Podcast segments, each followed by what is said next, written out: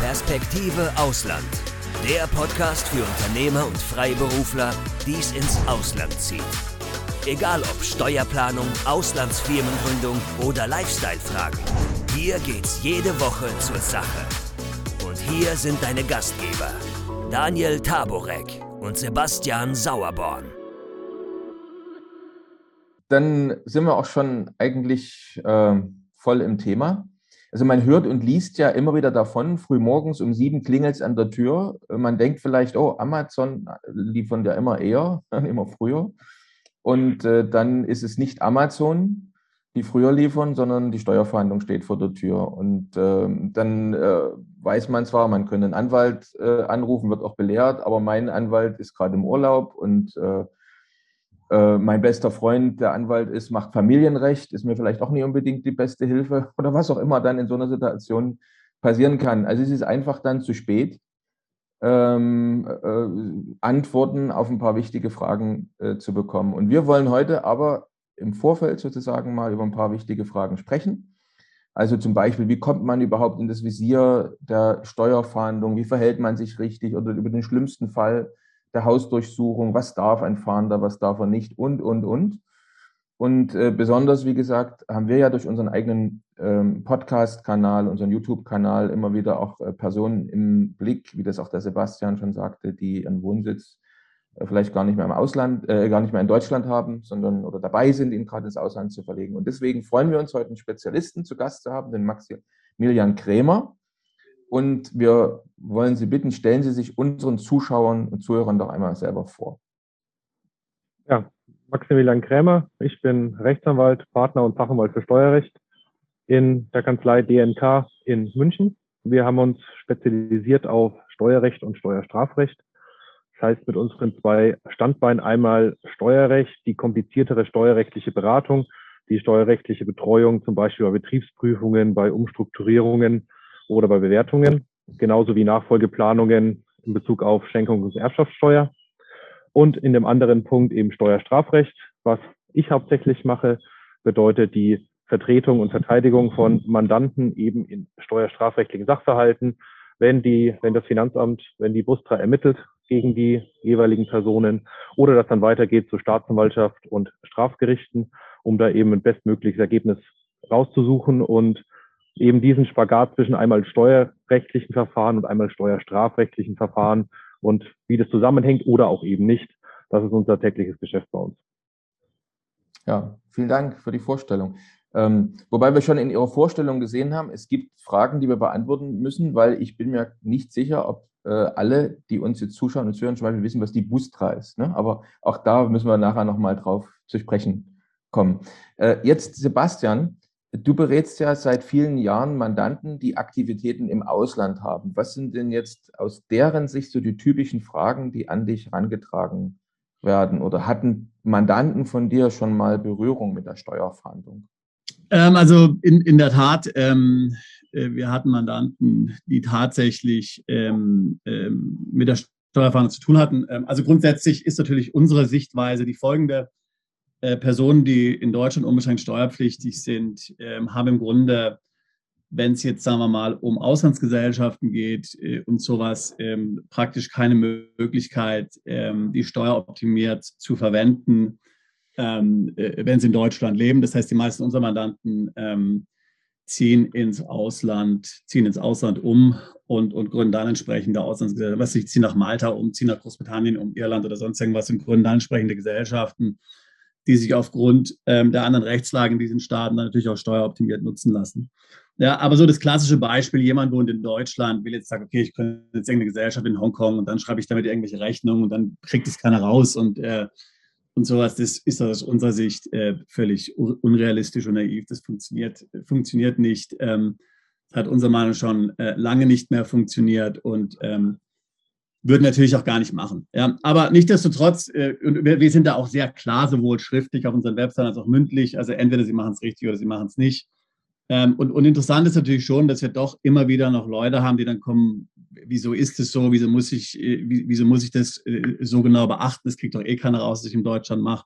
Äh, das heißt im Grunde genommen, ähm, für uns jetzt mal, äh, also die, die, die, also die erste Frage ist im Grunde, ähm, wie kommt man überhaupt jetzt in dem Zusammenhang, die ich gesprochen habe, ins Visier ähm, äh, von, der, von der Steuerfahndung ähm, äh, und, und wie, ähm, wie, wie, wie kommen die auf einen oder dass man irgendwas macht im Ausland. Also ich sage immer dem Mandanten, naja, also bei den Fällen, die wir erlebt haben, da hat einen die eifersüchtige Verliebte angezeigt oder ein vergraulter ehemaliger Mitarbeiter oder ein Konkurrent oder sonst irgendwas. Ja, also das sind ähm, von Mandanten weiß ich, dass solche Dinge passiert sind. Würden Sie dem zustimmen, Herr Krämer, oder wie kommt sowas, wie kommt man ins Visier? Definitiv ja. Also ähm, Anzeigen von, von Mitarbeitern oder vergraulten Freunden, Partnern, Geschäftskollegen äh, sind an der Tagesordnung, weil man damit sagen kann, gut, wie kann ich dem anderen möglichst schaden? Ich zeige ihn doch mal an, weil wir wissen ja alle, der deutsche Staat geht ihm auch nach und guckt halt erstmal mit eben den Folgen, die irgendwie kommen können mit Ermittlungsverfahren, Durchsuchen oder sonstige Sachen, auch wenn da erstmal nichts dran ist. Ähm, hatte ich selber genug solche Fälle schon, ähm, da lügen teilweise auch Leute, bis sich die Balken biegen. Das passiert. Ähm, nehmen sie danach wieder zurück und dann ist die Frage mit Schadensersatz. Ähm, würde ich aber in so diesen internationalen Sachverhalt, Sachverhalten eher sagen, weniger. Ähm, in vor 20 Jahren war das noch anders. Mittlerweile haben wir diese ganzen Austauschabkommen, äh, diverse Abkommen in Europa mit anderen Ländern zwischen den Kontinenten. Bestes Beispiel war äh, jetzt, was ich zum Beispiel jetzt in der Fall habe, Malta Leaks, wo äh, die maltesischen Behörden mitgeteilt haben, äh, die und die deutsche Steuerpflichtigen haben, sind beteiligt an maltesischen Unternehmen und beziehen da eventuell Einkünfte. Wir wissen es nicht. Ähm, also im Endeffekt diese, äh, das ja, das Bundeszentralamt für Steuern oder das Finanzamt bekommt Listen mit Namen und diesen Listen gehen sie erstmal nach und schauen, ist da was dran oder ist da nichts dran. Das ist, würde ich sagen, zum aktuellen Zeitpunkt eine der häufigsten Sachen. Neben zum Beispiel Steuer-CDs aus der Schweiz oder aus Liechtenstein kennt, kennt man ja, was in den letzten Jahren war, Panama Papers und so weiter und so fort. Also im Endeffekt geleakte Informationen von Banken oder die Unternehmen oder Staaten freiwillig herausgeben. Da muss ich noch mal ganz kurz äh, nachhaken, ähm, weil das bestimmt auch unsere Zuschauer, Zuhörer äh, interessiert. Also wer ist es dann eigentlich ganz genau? Also sag mal, dieser, dieser Unterschied oder diese, diese Verquickung von Finanzamt und Steuerfahndung, also wer ist denn das eigentlich, der jetzt zuerst der Sache nachgeht und entscheidet, dass man ins Visier genommen wird? Ist es Finanzamt, ist es Steuerfahndung und wie, ja, äh, wer, wer ist eigentlich, wer hat da welche höhere Kompetenz von den beiden? Das wäre vielleicht nochmal interessant zu wissen. Also die, das, also die Steuerfahndung ist eine Stelle im Finanzamt. Also die Steuerfahnder oder Steuerfahnderinnen sind alles ähm, Finanzbeamte, die auch die haben, Wer hat jetzt mehr Kompetenz eigentlich? Ein Finanzbeamter, ein Betriebsprüfer oder ein Steuerfahnder hat da mehr Kompetenz eigentlich? Also das wieso, kann man sich das vorstellen, wie so die Polizei der, äh, des Finanzamtes, die Steuerfahndung, oder wie kann man sich das vorstellen? Genau, also im Endeffekt kann man, wenn man so einen dreistufigen Aufbau machen möchte vom Finanzamt, hat einmal die Veranlagungsstelle, die einfach die ganz normalen Erklärungen, Jahresabschlüsse und alles bearbeitet. Dann hat man die Steuerfahndung und die Bußgeld- und Strafsachenstelle, abgekürzt Bustra, wo ich schon vorher einmal drauf kam. Steuerfahndung, Bußgeld- und Strafsachenstelle sind auch die Strafverfolgungsbehörden. Wenn man jetzt normale Straftat nimmt, hat man ja die Polizei ermittelt, die Staatsanwaltschaft ist Herrin des Ermittlungsverfahrens und leitet das Ganze. Und äh, im Finanz, Finanzstrafrecht oder Steuerstrafrecht hat man eben diesen zweistufigen Aufbau. Also bevor es zum, zur Staatsanwaltschaft geht, ist man erstmal noch beim Finanzamt. Ja, warum? Weil man eben das Steuerrecht hat. Und Steuerrecht ist eben nochmal ein bisschen komplizierter. Sagt man, da hätte man gerne nochmal eine Behörde mit Sachverstand. Also ermittelt die Steuerfahndung als Polizei, ermittelt die, äh, die äh, Sachverhalte und die Bußgeld- und Strafsachenstelle als Herren des Ermittlungsverfahrens, als Staatsanwaltschaft wertet das Ganze dann aus. Und das würde dann dann im nächsten Fall auch weitergehen dass wenn die Finanzamt sagt, okay, wir haben hier einen Fall beispielsweise zwei Millionen Euro Steuerhinterziehung, dann wird das auch abgeben an die Staatsanwaltschaft, die dann die nächsthöhere ist und das dann auch vor Gericht vertritt. Vor Gericht aber ist dann nicht nur der Staatsanwalt, die Staatsanwältin da, sondern auch noch ein Beamter oder eine Beamtin von der Bußgeld- und Strafsachenstelle, die mit zum Gericht dabei geht, um eben diesen steuerrechtlichen Sachverstand mit in das Strafverfahren reinzubringen. Jetzt reden wir mal, Sie haben jetzt gerade eben einen sehr interessanten äh, konkreten Fall hier genannt, nämlich äh, es ging um Malta und, und die maltesischen Behörden äh, natürlich sind ja auch natürlich bemüht hier äh, entsprechend dann auch, also das muss man ganz klar sagen, alle diese Länder sind natürlich sehr bemüht, hier ihren Verpflichtungen nachzukommen. Das heißt, die, die senden dann, die, die geben dann Informationen weiter äh, und so weiter. Ähm, so, jetzt, jetzt, was passiert jetzt? Jetzt hat ja eigentlich jemand, der in Deutschland unbeschränkt steuerpflichtig ist und sich an einer Auslandsgesellschaft beteiligt, ähm, mit mehr als 9 Prozent, äh, soweit ich weiß, äh, muss ja dann dem Finanzamt äh, diese Beteiligung ähm, melden. Ja? Ähm, das heißt, es ist entweder dann, wenn das Finanzamt dann äh, hier diese Liste aus Malta bekommt, er hat dann entweder äh, diese, äh, diese Beteiligung gemeldet, dann würde ich davon ausgehen, wahrscheinlich alles in Ordnung.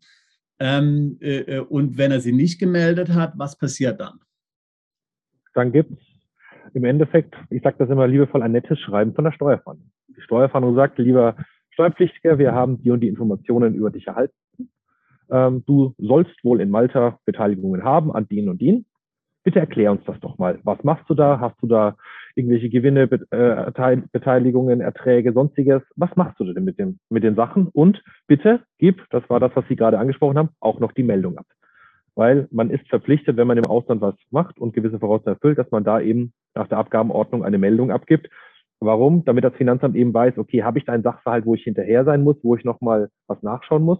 Oder das Sachverhalt, okay, der ist beteiligt, passiert aber sonst nichts. Dann habe ich ja auch keine ähm, steuerpflichtigen Einkünfte in Deutschland. Das heißt, das Finanzamt schaut immer drauf, kann ich da irgendeinen Steuerertrag generieren? Und wenn ja, geht es ihm natürlich nach. Aber dafür braucht das Finanzamt einfach die Informationen, weil wir haben Hoheitsrecht. Natürlich, die deutschen Steuerbehörden können nicht nach Malta und können sagen, ich würde mal gerne ins System reinschauen. Funktioniert nicht, also bin ich darauf angewiesen, dass eben die maltesischen Behörden da mitarbeiten. Also, ich fasse mal zusammen, was wir gelernt haben. Erstens, eigentlich kommt es ja nur in Ausnahmefällen zu einer Steuerfahndung. Zweitens, also die meisten Probleme, das haben wir gehört, können dann eventuell doch mit einer Nachzahlung oder eventuell auch einer Strafzahlung, also eine Buße, an das Finanzamt bereinigt werden. Und damit sind die meisten Verfahren damit auch beendet. Jetzt fragt man sich aber, wie kommt es dann trotzdem immer mal wieder zu einer Steuerfahndung mit Hausdurchsuchung? Und was sind Vorzeichen? Welche Fehler oder welches Verhalten führt dazu? Da würde ich gerne noch was dazu hören jetzt. Grundsatz von der Abgabenordnung ist ja eine kooperative Zusammenarbeit von Steuerpflichtigen und Finanzamt.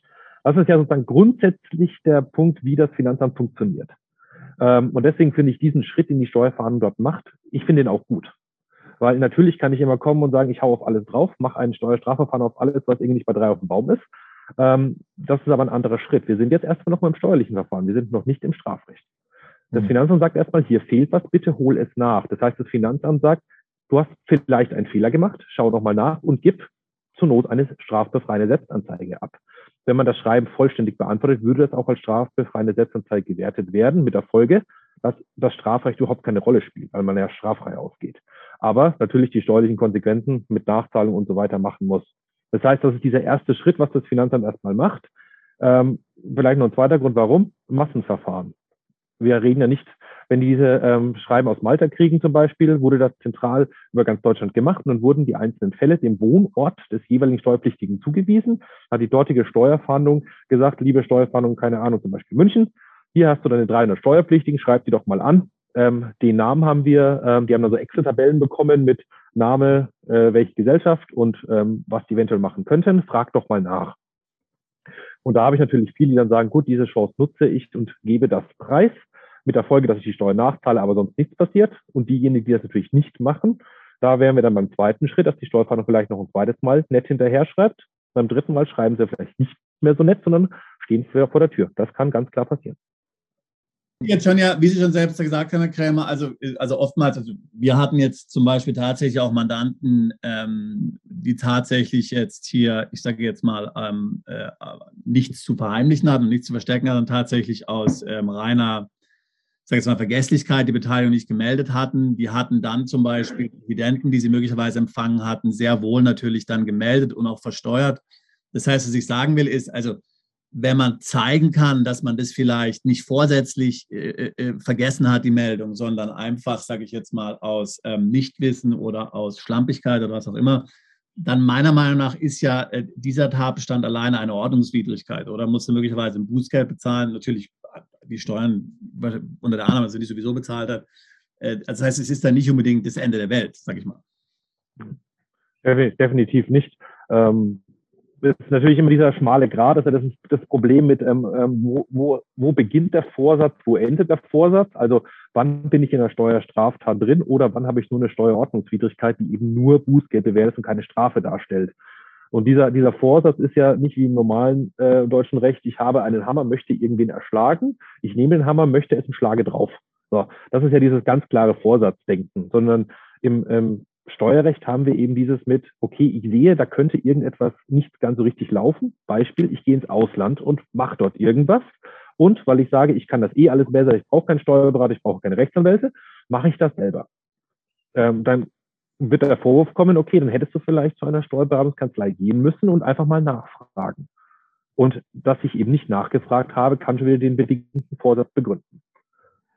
Mhm. Und jede Steuerkanzlei, wie Sie das ja auch machen, wenn Sie sagen, okay, Sie wollen ins Ausland gehen, dann beachtet bitte eure Pflichten. Wir wollen nicht irgendwas äh, halb Graues machen, sondern wir machen einfach, was das richtig ist, was richtig konstruiert ist, weil das erleichtert jedem das Leben.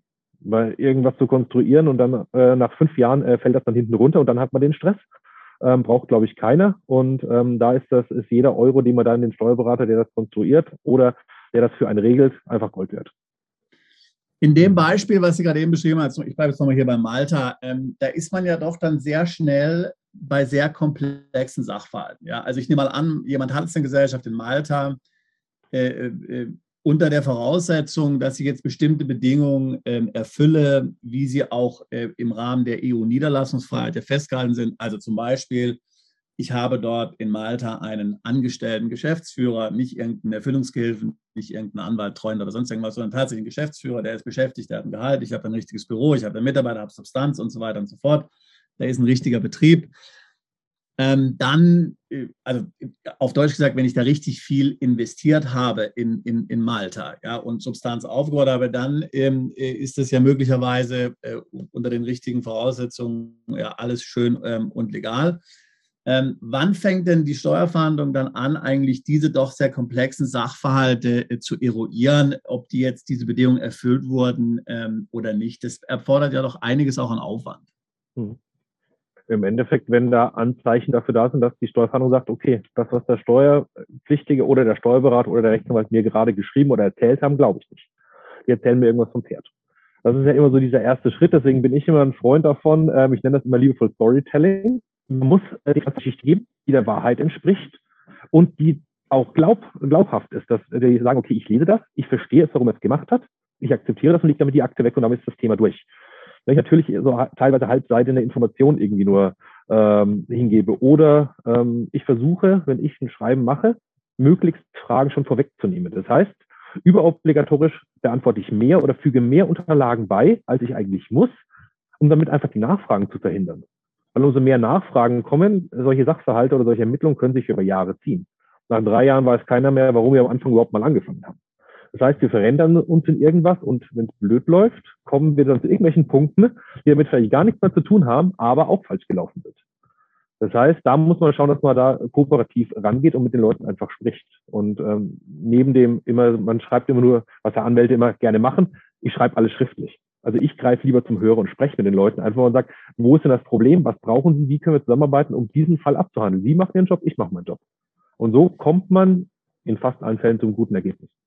Gibt es denn da auch, äh, kommt es da auch vor, dass jetzt der Steuerpflichtige vorgeladen wird? Also dass es da zum richtigen äh, Vier- oder Sechs-Augen-Gespräch kommt mit, dem, mit der Abteilung im Finanzamt? Oder läuft alles dann, wie Sie, Sie sagen ja, Sie rufen da an, oder gibt es mhm. auch, kann es auch offizielle Termine geben mit einer Vorladung? Kann es geben in aktueller Zeit. Thema Corona eher nein. Äh, aus dem ersten Grund, weil viele noch im Homeoffice sind und zweitens, weil aktuell Amtstermine nicht erwünscht sind.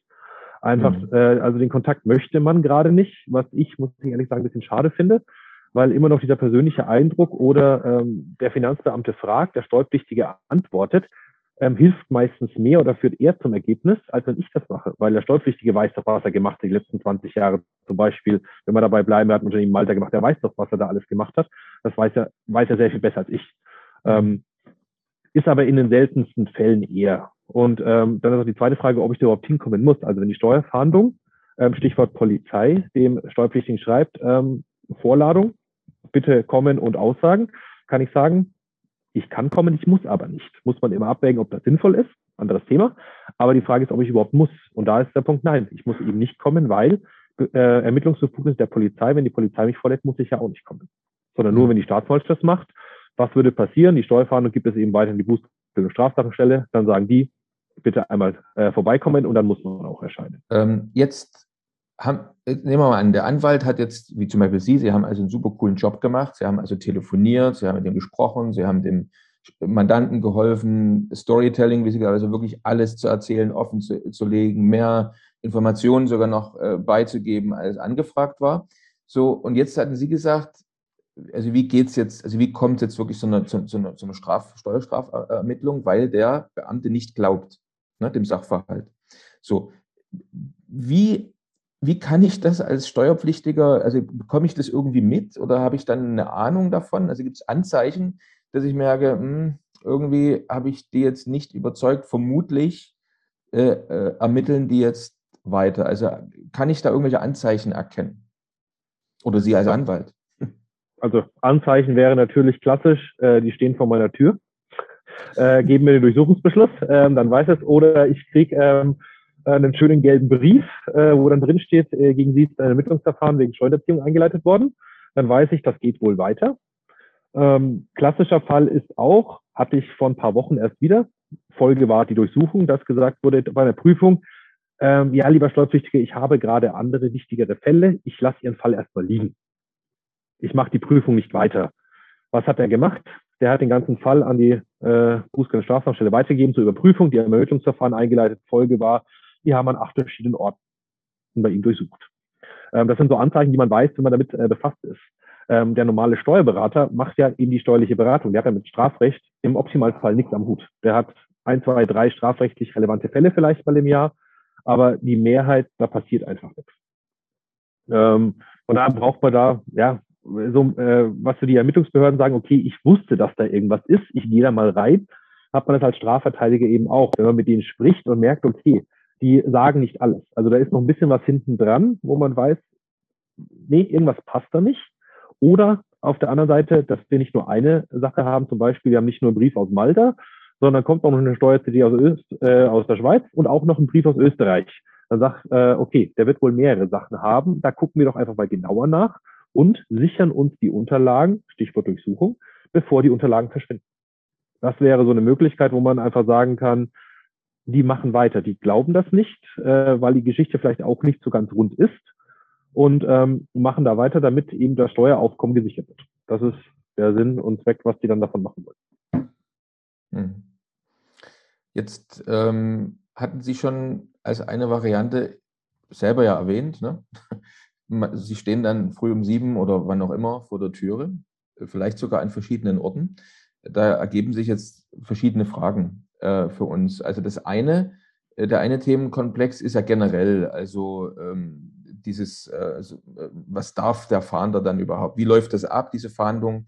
Welche Rechte habe ich jetzt als, als Steuerpflichtiger, bei dem die Fahndung durchgeführt wird? Und wir haben natürlich immer noch den speziellen Fall, äh, der Sebastian hat es ja erwähnt, viele unserer Mandanten sind jetzt im Ausland.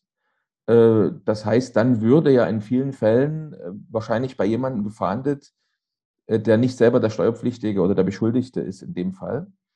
Ähm, und da wäre interessant einfach zu wissen, wie unterscheiden sich dann dort die Rechte des, äh, dessen, bei dem durchsucht wird und natürlich auch vielleicht die Rechte des Fahnders in dem, in dem Fall, dass eine Durchsuchung stattfindet bei einem Nicht-Beschuldigten. Herr Krämer, bevor Sie da antworten, genau, ich will vielleicht auch noch mal kurz da was zu sagen. Also ein Fall, den wir hatten, war, dass der, der Steuerpflichtige ähm, mit seiner Familie nach England umgezogen war, also und tatsächlich auch in England äh, gelebt hat. Die Kinder sind dort zur Schule gegangen ähm, äh, und, und der war in Deutschland nur noch zu Besuch. Ich würde jetzt sagen, an weniger als 50 Tagen pro Jahr. Äh, es war jetzt aber eben leider in der Tat dummerweise so, äh, dass in der, Einlie in der Einliegerwohnung bei der Schwiegermutter in Deutschland ähm, noch eine Wohnung vorhanden war, wo auch deren Sachen drin standen, inklusive Computer und so weiter und so fort. Ja, und natürlich dann ähm, war ganz klar, dann wurde hier ein Lebensmittelpunkt in Deutschland konstruiert. Ja, ähm, dann kam es eben zu dem Fall, weil eben der betroffene Mandant hatte eben ein Unternehmen in Deutschland es gab eine vergraute Mitarbeiterin, die hat ihn dann angezeigt, hat gesagt, der wohnt gar nicht wirklich in England, der wohnt da in Deutschland, da ist die Wohnung, da ist die Einliegerwohnung und so weiter und so fort. Und dann eben nichts an, wie gesagt, der Mandant war in England, nichts an, taucht da eines Morgens dann die Steuerfahndung auf bei der, bei der älteren Dame, der Schwiegermutter, ja, und fängt da an, die Bude auf den Kopf zu stellen.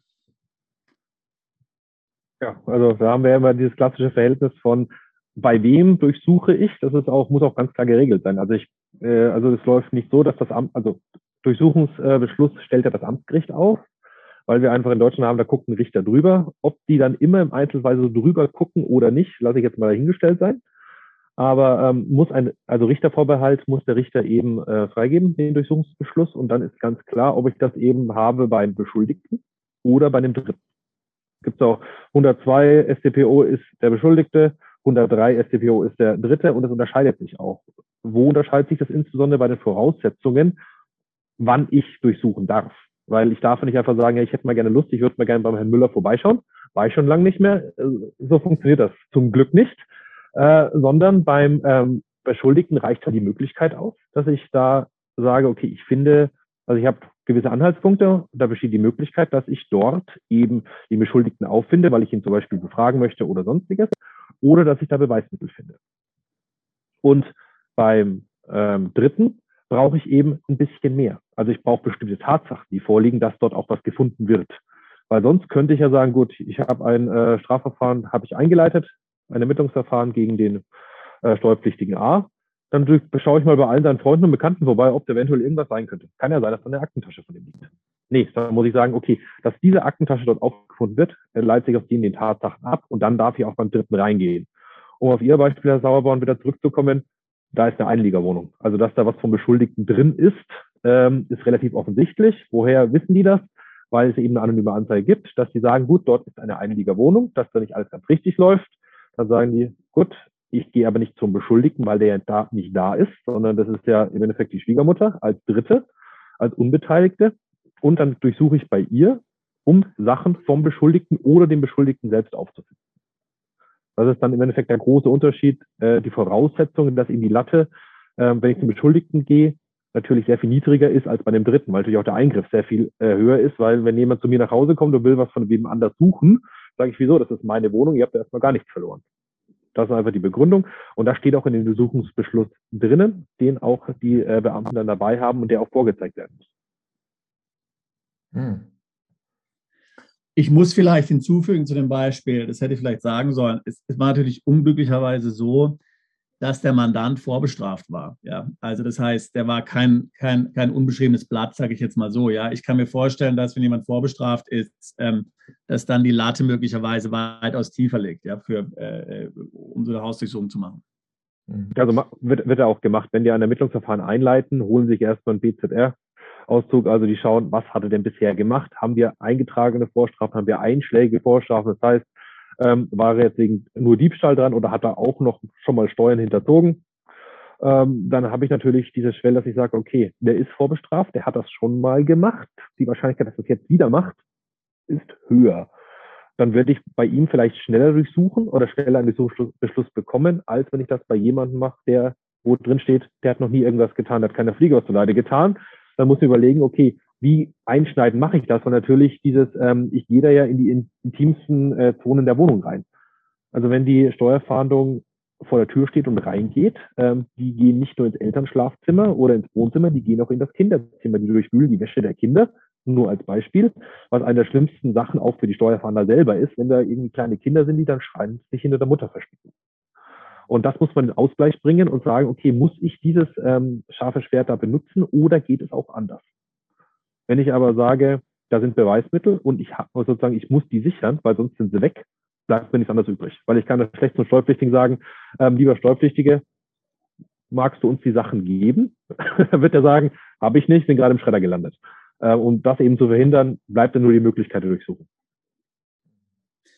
Ja, also genau, ich, ich muss es sagen, zu dem Fall, äh, und das ist vielleicht auch ein interessanter Punkt, und ich kann mir vorstellen, dass viele solche Fälle so ausgehen. Also der, gerade der Fall, von dem ich jetzt erwähnt habe, da war das dann so, also das ging dann aus im Grunde wie das Hornberger Schießen, also da wurde dann ermittelt, es wurde aber im Grunde eigentlich nichts gefunden, weil wie gesagt, es war Gut, der hatte diese Wohnung und wir wissen ja, dass das in Deutschland, ähm, wenn man tatsächlich noch eine Wohnung in Deutschland hat, die man nutzen kann, sehr kritisch gesehen wird, äh, ganz klar. Aber er hat definitiv ähm, äh, in, in England gewohnt, hat sich eigentlich sonst nichts zu Schulden kommen lassen.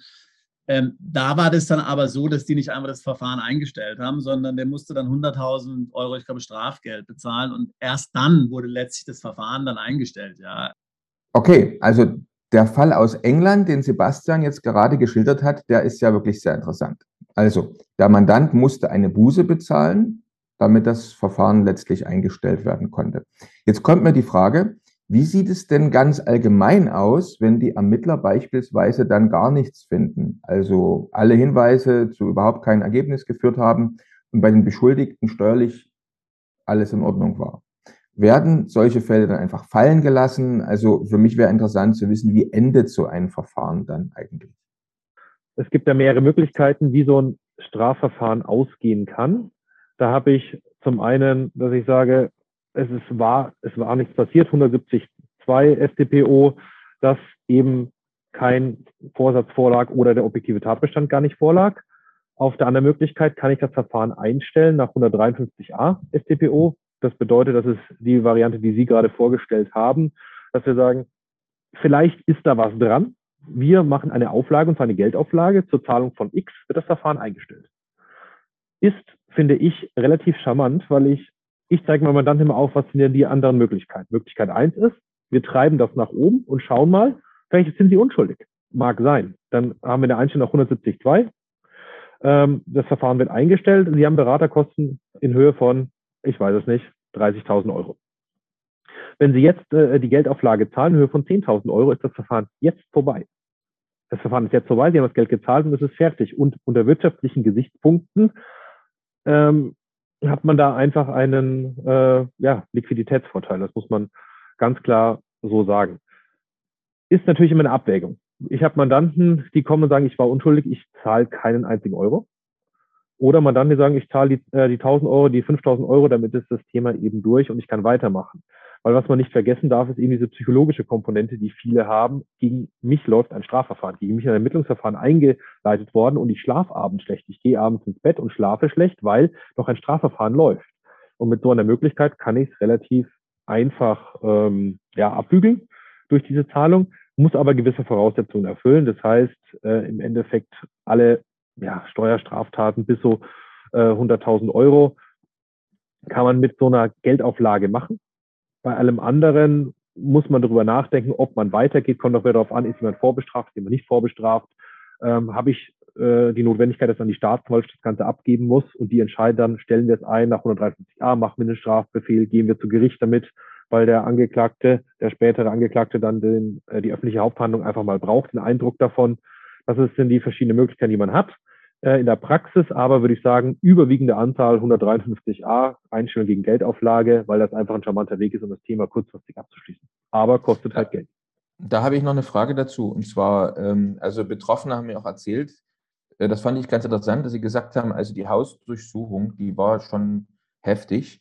Aber wie Sie auch gerade selber angedeutet haben, die Zeit danach ist eigentlich schlimmer gewesen. Das hm. heißt einfach nicht zu wissen, wie es weitergeht. Wie lange wie lange dauert denn das üblicherweise, bis dann so ein, äh, bis es zum Ende eines solchen Verfahrens kommt? Also Monate, Jahre oder worauf muss man sich da einstellen? Lieblingsantwort des Juristen, es kommt drauf an. ähm, ist, ist, aber wirklich so. Also von, von Fällen, die man relativ schnell beenden kann, weil man zum Beispiel sagt, ähm, wo ich immer rangesagt, liebes Finanzamt, also viel ist da nicht, vielleicht hat er ein bisschen was falsch gemacht, äh, schwamm drüber, machen wir 153a, er zahlt 5000 Euro, dann sagt er vom Finanzamt, ja, also mindestens 10.000 müssten wir schon sein, dann einigen wir uns vielleicht auf 6,5, also das ist auch wie am türkischen Bazar und dann wird das gezahlt, das Thema ist durch. Muss ja auch überlegen, beim Finanzamt zieht das ja auch Kapazitäten. Also die Finanzbeamte hätten auch, haben auch genug anderes zu tun, muss man, muss man ganz klar so sagen. Äh, die äh, schwimmen nicht im Personal, sondern die haben eher Personalprobleme. Das heißt, über jeden Fall wie man sagt, okay, ähm, es wird eine gewisse Reue gezeigt und es wird abgehandelt, ist das, ist das gut. Wenn man natürlich einen größeren Fall hat, also umso mehr Geld äh, da betroffen ist, umso länger geht das Verfahren auch. Die mhm. längsten Verfahren, die wir hatten, die gingen, das habe ich letztes Jahr abgeschlossen, das habe ich übernommen. Anfang letzten Jahres abgeschlossen, wurde eingeleitet 2014. Ähm, warum hat das so lange gedauert? Weil natürlich eben kommen wir wieder dazu, steuerliches Verfahren und steuerstrafrechtliches Verfahren. Ich kann ja vom Steuerstrafrecht grundsätzlich kann ich im Steuerstrafrecht machen, was ich will, ohne dass ich mich auf steuerrechtliche Verfahren beziehen muss. Im Regelfall haben wir aber so, steuerliches Verfahren wird gemacht, wird eine Prüfung, gibt es geänderte Bescheide, wird was festgestellt. Und dieser festgestellte Sachverhalt wird dann ins Steuerstrafrecht eben übertragen und dort bewertet. Aber das Steuerstrafrecht kann auch einen, äh, keine Einstellung oder andere Sachen erlassen, bevor das steuerliche Verfahren abgeschlossen ist. Das heißt, wenn wir am Beginn einer Betriebsprüfung sind, das relativ aufwendig ist, passiert im Steuerstrafrecht gar nichts, aber im steuerlichen Verfahren läuft die Betriebsprüfung mit eben diesen Fragen, dass der Betriebsprüfer kommt, sich das ganze Zeug anschaut. Dann haben wir eventuell danach noch ein Einspruchsverfahren, weil sie sagen, nee, sehen wir anders. Ähm, das kann alles relativ lange dauern. Deswegen sind alle steuerlichen Verfahren, ob jetzt steuerlich oder Steuerstrafrecht, können Jahre dauern. Ist auch mhm. der zweite Punkt wieder, wenn wir dann noch beim Gericht sind, nehmen wir an, wir gehen vom Betriebsprüfungsverfahren über das Einspruchsverfahren dann zum Finanzgericht bis wir da dann einen Termin kriegen, bis wir da dann Verhandlungen haben. Dann sagen wir, okay, eventuell ist Revision zugelassen oder nicht Zulassungsbeschwerde zum Bundesfinanzhof, dann geht es nochmal weiter. Dann reden wir teilweise über 10, 15 Jahre. Das Steuerstrafrecht sagt dann aber irgendwann, okay, ich habe absolute Verjährungsfristen. Also ich muss irgendwann äh, ein Urteil fällen oder ich stelle das Ganze ein, aber ich muss irgendwas tun, weil sonst kann ich es nicht mehr verfolgen, weil dann absolute Verfolgungsverjährung eingetreten ist was ja auch äh, dem Rechtsfrieden dient, weil man sagt, irgendwann ist halt mal gut. Mit den mhm. ganzen Cum-Ex-Sachen wurde das ein bisschen ausgehebelt, äh, wo die Verjährungsfristen teilweise bis ins, Endlich, in uns Endliche gehen. Aber im Grundsatz haben wir so diesen Lauf. Deswegen würde ich sagen, in kleinen Verfahren kann man gut mit ein, zwei Jahren rechnen. Je nachdem, wie sehr man sich auf die Hinterbeine stellt oder wie gut das auch funktioniert, auch mit eben Berater und Finanzbeamter. Wenn da, wenn die sich gut verstehen, einfach gut mit zusammenarbeiten, ist das Thema schneller beendet für beide Seiten. Mhm. Macht Sinn. Jetzt ähm, gibt es eigentlich für, äh, wir hatten ja schon über, über Betroffene gesprochen oder eben jetzt in unserem konkreten Fall, dass die ähm, Beschuldigten in dem Fall überwiegend sich im Ausland aufhalten. Gibt es da noch spezielle Dinge zum Beispiel, die zu beachten sind? Also ich spreche mal ganz konkret den Fall an. Müssen die sich zum Beispiel Sorgen machen, dass sie jetzt im, noch im laufenden Ermittlungsverfahren, wenn sie mal wieder äh, sozusagen deutschen Boden berühren, vielleicht äh, inhaftiert werden oder sowas? Also einfach nur um, und ist das dann rechtens oder ähm, also wie hoch ist, ist, ist die Wahrscheinlichkeit, dass mhm. sowas passiert und wie kommt man dann aus der Nummer wieder raus? Ist natürlich Thema Ausland ist so ein bisschen so ein schwarzes Tuch. Ähm, man, man muss mal schauen, was hat der Steuerpflichtige gemacht. Und dieser zweite Punkt, äh, äh, Untersuchungshaft. Gibt es Haftgründe? Und ein Haftgrund ist zum Beispiel, ich wohne auf Malta, ich habe keine familiären Beziehungen mehr nach Deutschland, auch sonst nichts. Das heißt, im Zweifelsfall bekommt der deutsche Staat mich nicht zu fassen. Dann kann man, dann über, muss man sich natürlich überlegen, äh, wie schwer ist das Delikt? Äh, nehmen wir an, ein äh, deutscher Staatsbürger der auf Malta lebt, nur noch auf Malta lebt und zweimal im Jahr nach Deutschland kommt, weil er dort einfach geschäftlich ist. Wir reden über eine Steuererziehung von 5 Millionen Euro, die auch das Finanzamt sagt, ja, das ist wahrscheinlich, dass das auch durchgeht und zu einer Haftstrafe führt. Dann ist natürlich die Überlegung dort, ob ein, äh, ein Untersuchungs Untersuchungshaft beantragt wird und ein Haftbefehl ausgestellt wird, um eben diese Person zu, in Deutschland äh, zu sichern. Weil das Problem ist, wenn, wenn es mal weitergeht, ein Auslieferungsabkommen und sonstige Sachen, das ist alles sehr, sehr mühselig und das dauert auch länger. Und dass man da eben das sichert, habe ich den Haftgrund. Ist grundsätzlich ein Haftgrund, definitiv. Die Fälle, wo das wirklich angewendet wird, sind gering. Ist auch aus äh, den Sachen, wenn man es einfach sieht, in, beim Steuerrecht, deswegen mag ich das Recht wieder auch so, es geht um Geld. Also wir haben auf der anderen Seite nur den Staat und äh, Geld, was eventuell verloren geht aber wir haben keine verletzten Personen oder sonstige Sachen. Und das ist ja auch der Grund, warum es zum Beispiel eine Selbstanzeige gibt, ähm, die ich straffrei bekomme. Das gibt es im sonstigen Strafrecht ja auch nicht, dass ich sage, okay, ich war's und dadurch gehe ich straffrei aus. Das gibt es nur im Steuerrecht. Und eben dieser Haftgrund sind die Hürden relativ hoch und dass da wirklich was passiert, wäre Beispiel Wirecard, Cum-Ex und sonstige Sachen. Also bei den großen Sachen ja oder auch Goldfinger, äh, wo auch äh, meine Kanzlei mit beteiligt war. Das sind größere Sachen, wo auch Haftbefehle erlassen werden. Im Regelfall gibt es das aber eigentlich nicht, weil man auch sagt, man muss die Verhältnismäßigkeit betrachten, also das, was der Steuerpflichtige getan hat. Und dafür, dass ich ihn das erstmal, Untersuchungshaft ist ja, ich sperre ihn einfach mal vorsorglich ein, dass er nicht irgendwas machen kann. ähm, ob das verhältnismäßig ist. Und da kommt die Abwägung in den meisten Fällen einfach zu, nein, es ist nicht verhältnismäßig und dann wird er auch nicht vollzogen und dann bleibt er auch weiterhin in Malta. Wenn ich natürlich jetzt die anderen Sachen habe, wenn ich sage, gut, bitte eine Aussage machen, komm mal zur Steuerfahndung oder zur Bußgeld- und Strafanstelle, mach eine Aussage. Äh, zwei Stunden später wird das Flugticket gebucht nach Brasilien. Wäre das eine Überlegung, ob man diese Person vielleicht am Flughafen dann aufhält? Das heißt, wenn man eine Durchsuchung hatte oder ein Ermittlungsverfahren, so überstürzte Reisen in nicht normale Gebiete sollte man einfach unterlassen. Und da ist alles außerhalb Europas natürlich eher ein Fall, dass die Steuerfahndung oder die Buß- und Strafmaßstelle sagt, okay, da müssen wir einschreiten, da müssen wir aufpassen. Hm. Ja, das ähm, leuchtet irgendwo ein. Äh, eine, eine Frage, die ich, äh, die jetzt springen wir wieder ein bisschen zurück im Thema, aber die ich auch gerne noch äh, stellen wollte oder muss. Äh, wenn jetzt bei einer, bei einer Hausdurchsuchung, bei einer, äh, bei einer Steuerfahndung zu Hause äh, zufällig etwas gefunden wird, was mit meinem Fall nichts zu tun hat. So, also was, äh, also die Frage ist, konzentrieren sich dort nur auf Dinge, die mich betreffen, oder kann es auch passieren, dass Sie äh, noch ein paar andere Sachen mitnehmen, die ganz andere Sachen betreffen und dann daraus auch wieder Schaden für andere Personen vielleicht entsteht? Ist das statthaft erlaubt? Ähm, Lieblingswort von durchsuchenden Personen, Zufallsfunde, ist auch äh, in der Strafprozessordnung geregelt. Ähm, 108 StPO eben die Beschlagnahme von anderen Gegenständen. Das heißt, ähm, ich suche nach Unterlagen für die maltesische äh, Limited, weil ich da irgendwas vermute.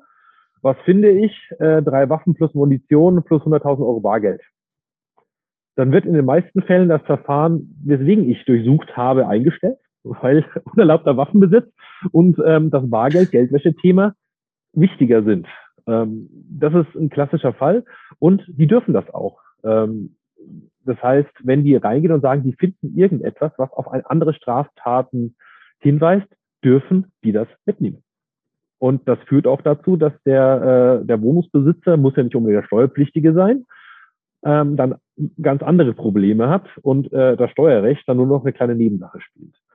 Das ist auch eines der Hauptpunkte oder eines der ja, schwierigsten Punkte bei Durchsuchungen, weil Zufallsfunde gibt es überall.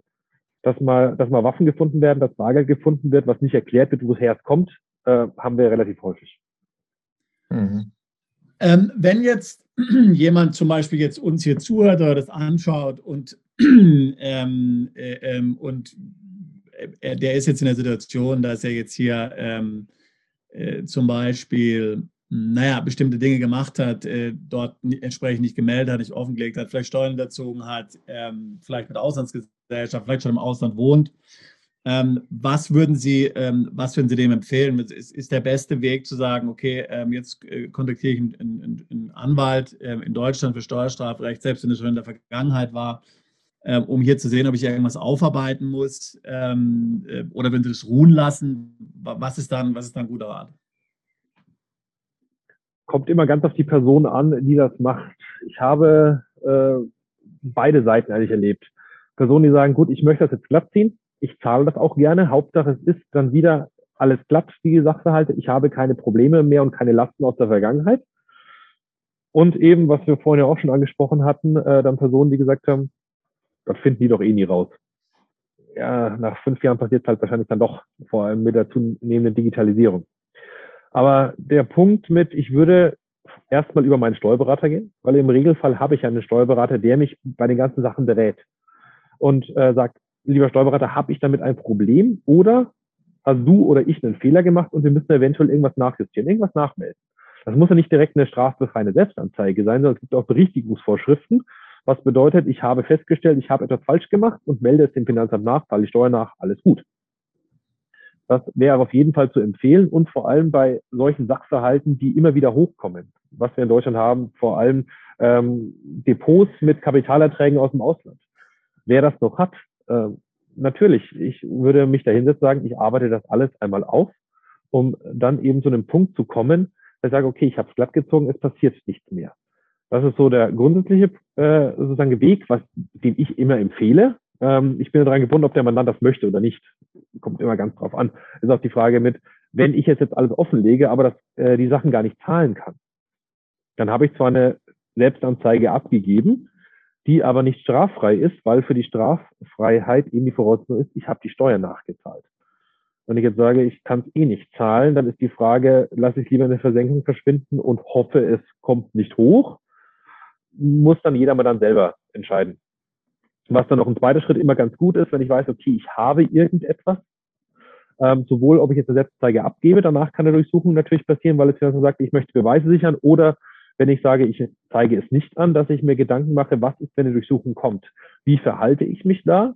Und da sind, da gibt es genug auch, äh, haben wir auch selber schon erstellt, Durchsuchungsflyer, wo man einfach sagt, wie verhalte ich mich? Eben Thema, die stehen vor der Tür, gut, Ruhe bewahren, nicht irgendwie anfangen zu plaudern. Dieses Prinzip mit, umso mehr ich erzähle, umso schneller ist es vorbei, führt genau zum Gegenteil, dass man einfach so einen Ablaufplan hat und in dieser Situation nicht mehr überrascht wird. Dass man da einfach ins Händchen genommen wird, die Nummer von seinem Steuerberater oder von seinem Rechtsanwalt eben bereit liegen hat und wen erreicht, wenn man ihn eben braucht. Hm. Was Sie das gerade noch erwähnt haben, äh, zum Beispiel nicht plaudern, wenn es dann soweit ist oder wenn jemand äh, bei mir zu Hause steht. Äh, Gibt es denn so typische Dinge, die der Steuerfahnder immer wieder regelmäßig gerne macht, obwohl er sie eigentlich nicht darf?